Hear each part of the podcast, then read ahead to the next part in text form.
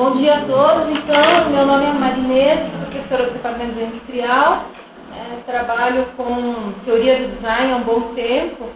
É, e é muito bacana estar aqui hoje trazendo alguns resultados de pesquisa, porque é, o início dessa reflexão em relação a esse artigo que eu vou apresentar para vocês, ele é fruto do meu trabalho de mestrado aqui no PCGTE. Né? Então, eu estou voltando ao programa que me pariu, né, para falar sobre uma continuidade de pesquisa que surge aqui dentro, né, a partir do meu trabalho de mestrado. No mestrado, eu trabalhei com uma abordagem que a gente chama de história cultural, né, que é a teoria da atividade, e tentei olhar os novos produtos a partir dessa teoria.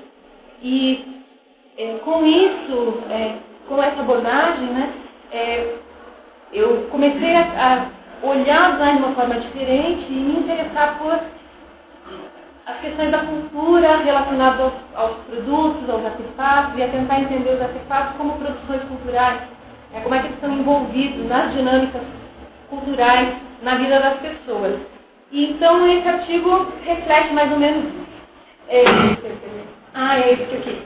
Então, o artigo vai girar em torno dessa ideia aqui, né, de como os artefatos transformam, sustentam, funcionam práticas sociais e, ao mesmo tempo, como essas práticas sociais produzem, sustentam e transformam os artefatos, né, que existe uma dinâmica em que essas coisas estão intrincadas.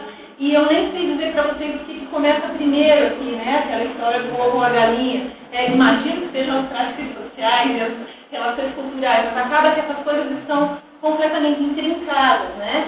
Seres humanos, a partir das suas práticas sociais, produzem, sustentam e transformam artefatos, ou seja, eles precisam de artefatos para dar sustentação a essas práticas, né? Ao mesmo tempo, esses artefatos eles não ficam fixos no tempo, eles estão sendo transformados à medida que essas práticas sociais vão se é, transformando também, né? E elas, os artefatos também, de certa forma, vão transformando outras práticas que já estavam mais ou menos é, estabilizadas, né, eles dão sustentação para essas práticas e eles ao mesmo tempo condicionam a gente a agir de, de determinada maneira, a, a, ter determinadas posturas. Né? Então são relações que estão interligadas. Bom, isso daqui vem, por favor, volta para o anterior, de é, dessas reflexões aqui que surgiram a partir da, do meu trabalho de pesquisa de mestrado, né? É, a partir dessa abordagem da teoria da atividade, eu tirei algumas conclusões que começaram a me interessar bastante, que são elencadas aqui. Essa ideia de que os artefatos são criados pelas pessoas para dar suporte às suas práticas sociais, ou seja, eu posso pensar em artefatos sem pensar logo nessas práticas também, né? é, que os artefatos cristalizam práticas sociais e valores culturais vigentes com determinado período histórico. Então, para eu compreender um, um significado de um artefato, eu tenho que pensá-lo historicamente situado né, numa determinada cultura, numa determinada sociedade. Né? É, é, eles não estão soltos no espaço, né? eles fazem parte de uma dinâmica. Bom, logo esses artefatos não são neutros, não podem ser entendidos isolados dos contextos sociais, culturais e históricos, onde essas práticas e esses valores se estabelecem. Os artefatos condicionam formas de agir e pensar, eles nos influenciam também de forma fisiológica no nosso corpo. Né?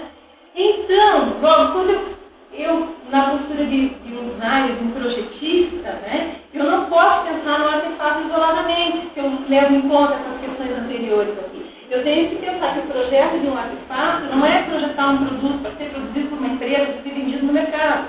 Né? Projetar um produto é projetar valores e comportamentos que vão estar influenciando a vida das pessoas no seu dia a dia. Né? Então, além de viabilizar a produção, claro, isso é importante também, é uma etapa-chave para um, um, design, né? e o, que, o, que o produto tenha sucesso no mercado, além disso, eu tenho que pensar também né, que eu estou projetando produtos que vão mediar a vida das pessoas, que vão estar interferindo na dinâmica cultural dessas pessoas. Então, a preocupação do designer ela se estende né? além vender o produto. Ela está também relacionada com como é que esse produto vai se inserir dentro das dinâmicas socioculturais que eles vão estar envolvidos com as pessoas durante o uso, no seu dia a dia. Né? Então, eu acho que aumenta um bocado a complexidade é, e a responsabilidade do profissional quando a gente começa a encarar o design dessa forma. E se a gente começa a pesquisar isso mais a fundo, às vezes dá até vontade, não, eu não quero mais trabalhar com isso, porque é muito complicado. Você começa a envolver questões muito subjetivas, né? E, e você começa a ter uma dimensão da responsabilidade social da sua profissão isso assusta um pouco. É mais fácil projetar produtos para serem fabricados pelas indústrias do que pensar nas dinâmicas culturais. Obrigada. Então, a gente vai falar sobre essas, essas ideias aqui. Bom, então o que eu fiz na, na construção desse artigo? É, eu peguei essas, essas reflexões anteriores nas leituras, que a Marilda já citou alguns autores, né, nas primeiras leituras que a gente começou a fazer sobre alguns aspectos relacionados à cultura e aspectos relacionados a como as dinâmicas culturais interferem na vida das pessoas, eu tinha já é, reunido alguns exemplos que tratavam desses itens que eu elenquei para vocês aqui anteriormente, e eu comecei a perceber que eu, eu poderia fazer um, um cruzamento entre é, esses exemplos e esses tópicos que eu mostrei para vocês com essas, esses conceitos e essas ideias em relação à cultura. Então, na verdade, o artigo que eu tenho nesse livro é um exercício de tentar relacionar essas, essas, esses dois universos, digamos assim, né? esses aspectos relacionados às questões culturais com é, essas ideias que eu tinha em relação aos design produtos. O que eu vou. Eu já devo estar estourando meu não, tempo? Não, não, pode. Está ótimo. o que eu vou fazer agora é só mostrar alguns exemplos, então, porque o artigo é isso. É uma coleção de exemplos do design relacionados com conceitos e. Ai, meu Deus, você me deixa nervosa. Com conceitos e. Deixa eu ver o que eu mais. É, e com esses aspectos de influência né, das na vida das pessoas. Foi um exercício mesmo, tá? que eu tentei construir aqui.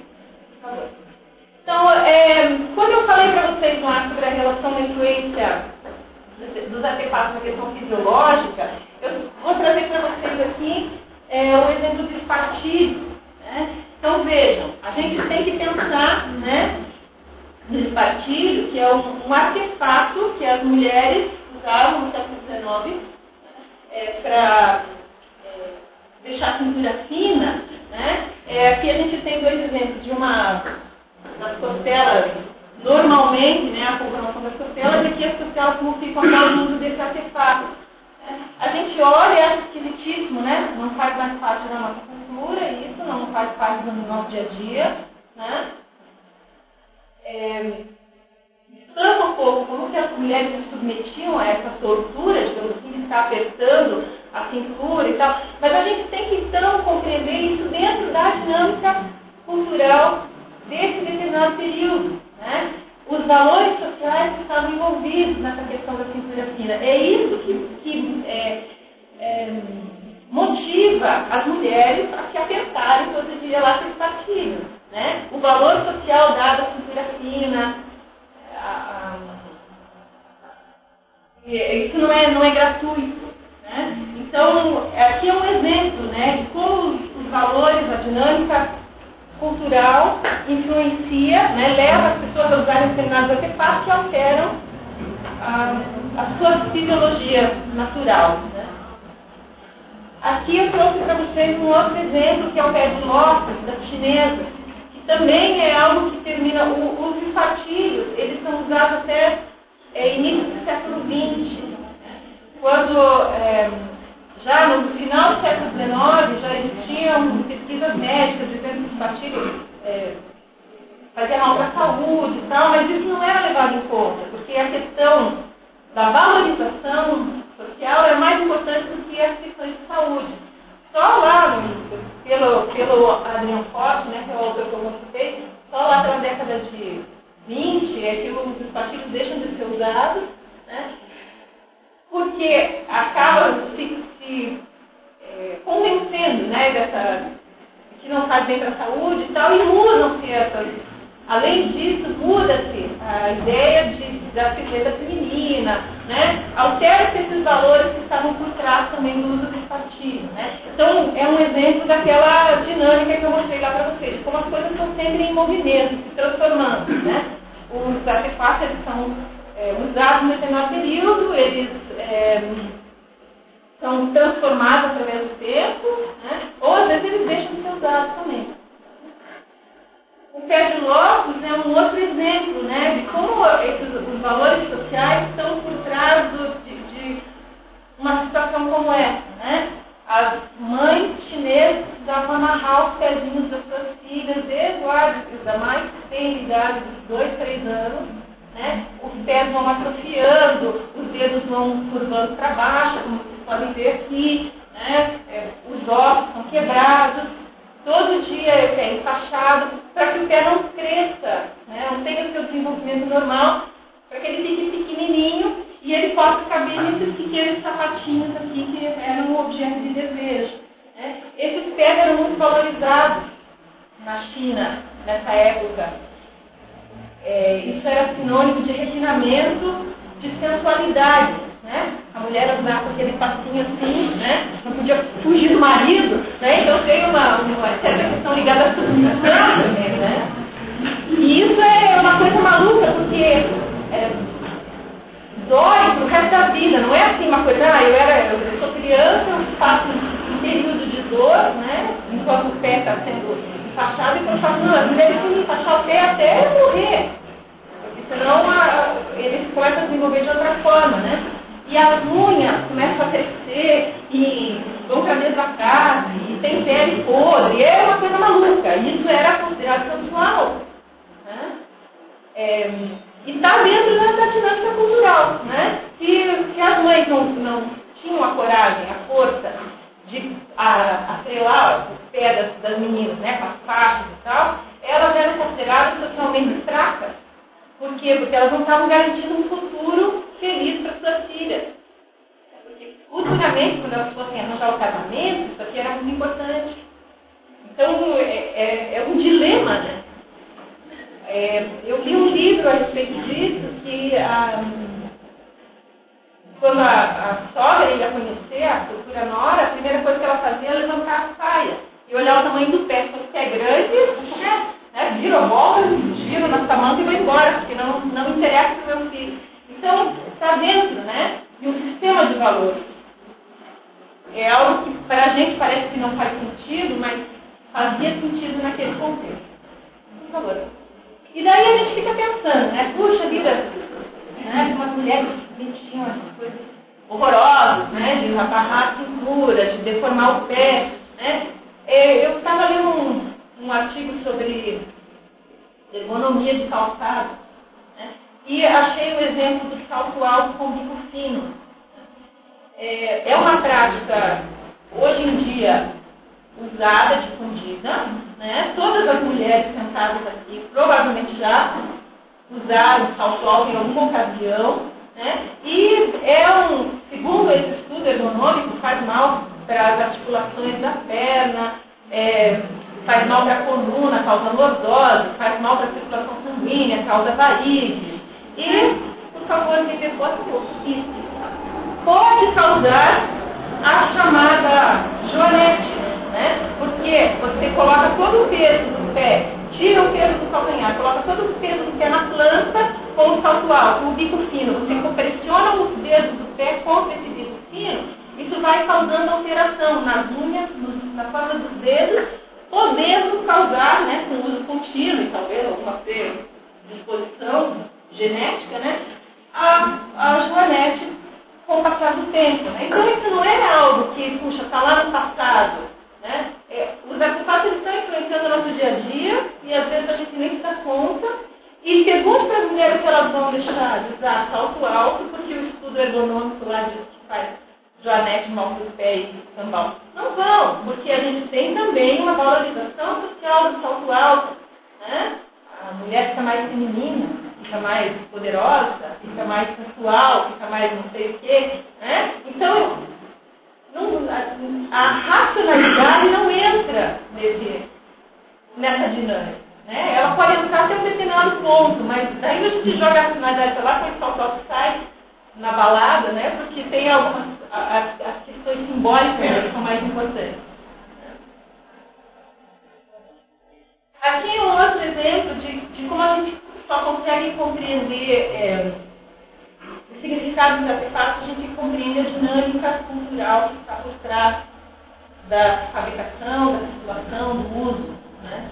Então, são os palitos japoneses, aqueles que têm umas incisões né, no cabo. Não sei se vocês já viram esse palito ao vivo. A primeira vez que eu vi um palito desse, eu fiquei muito admirada com a delicadeza, com a beleza que puxa, mas os orientais são mesmo muito cuidadosos. Né? Veja que coisa linda, nos simples palitinhos de dente, essa, esse cuidado de fazer esse trabalho e tal. E é mesmo muito bonito, muito delicado. Bom, lendo o livro do John Hackett, eu descobri que além dessa questão estética, ainda tem um, um, uma questão comportamental por trás do, dessas incisões no palito. Porque para os japoneses, você colocar o palito sujo da boca, né, que você colocou em contato da boca, sobre a superfície da mesa, é considerado um ato muito grosseiro. Então, o que, que eles fazem?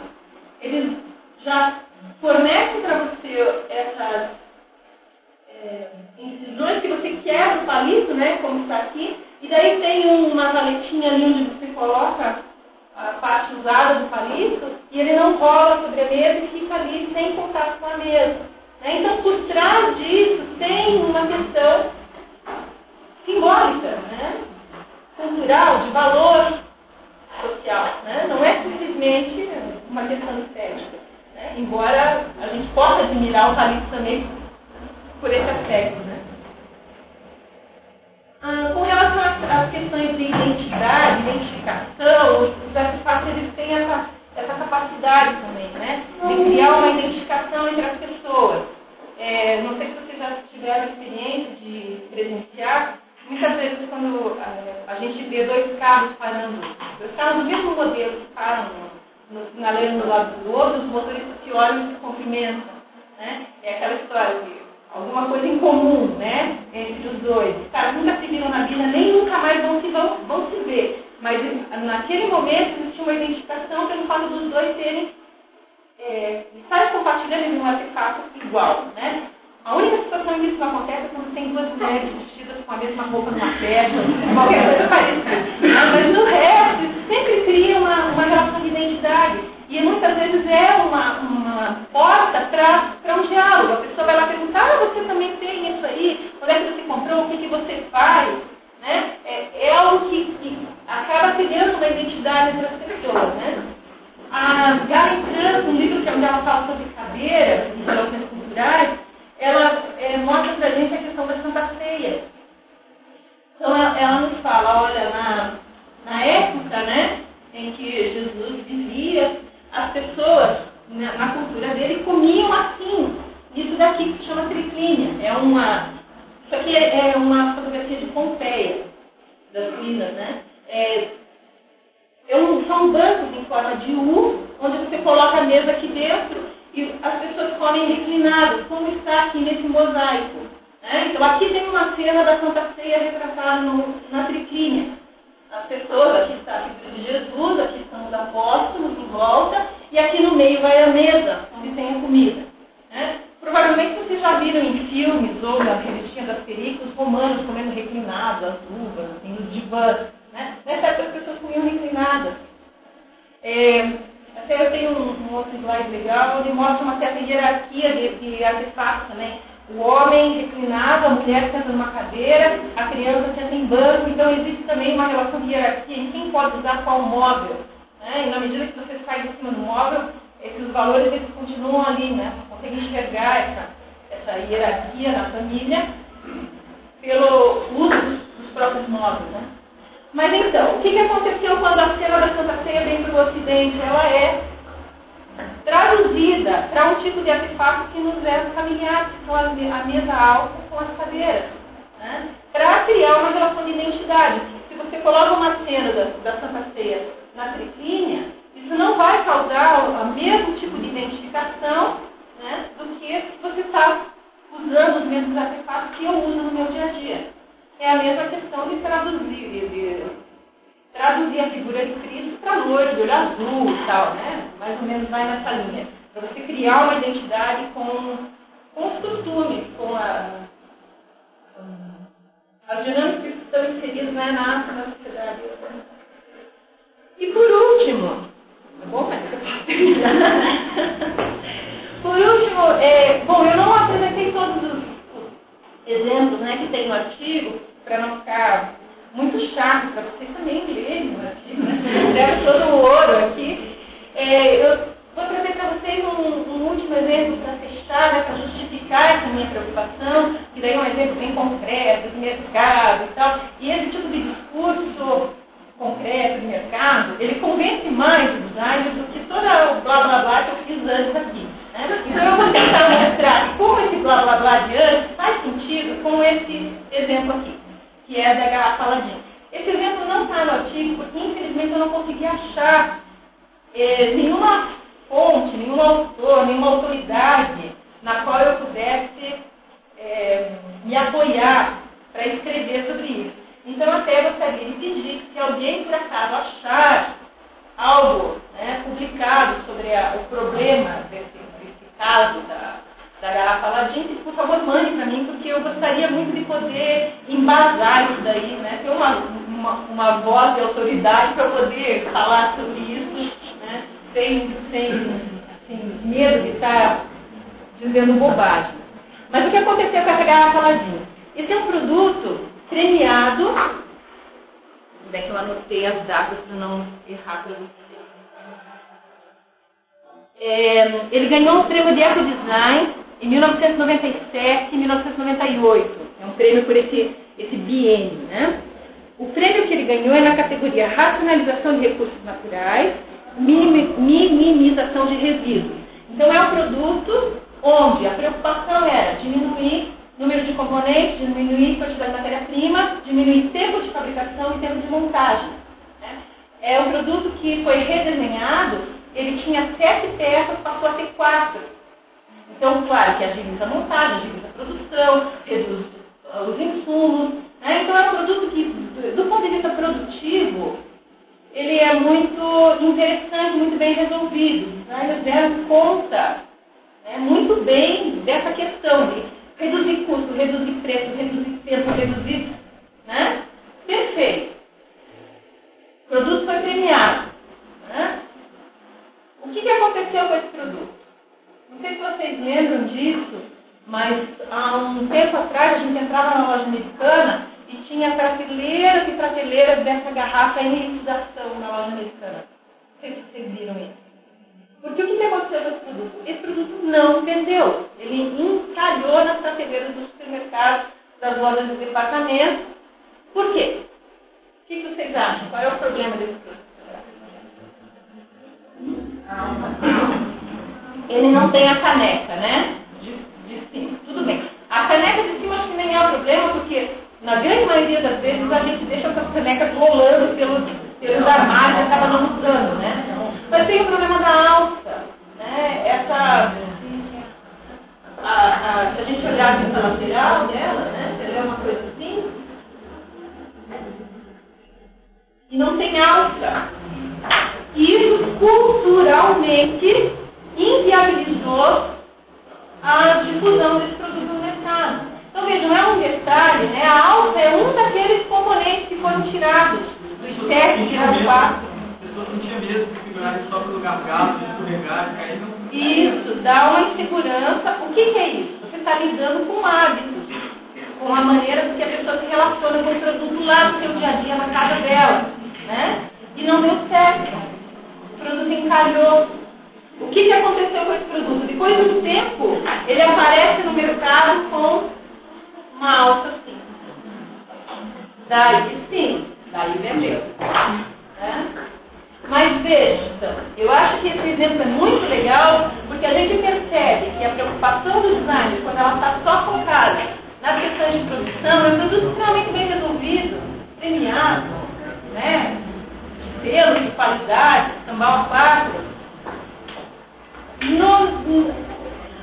Para as pessoas que não usaram, não, não respondeu. Né? Então, não adianta só estar com foco na produção. Você tem que pensar na dinâmica do uso também. Como é que esse produto vai falar com as pessoas? Como é que elas vão compreender esse produto? Como é que ele vai estar inserido no dia a dia? E na hora que foi colocado novamente a alta, o produto começou a vender, é um produto bom, tem né, o, o, o líquido é conservado por bastante tempo dentro da garrafa. Mas eu acho que é, é um bom exemplo para a gente perceber como essas duas questões têm que estar sempre trabalhando juntas. Né? Eu perceber o produto no uso e isso está ligado com a questão da produção. Né? Esses, esses, é, essas diferentes esferas elas estão sempre misturadas, elas estão sempre se interrelacionando e se interinfluenciando. Então, por hoje a minha parte é essa.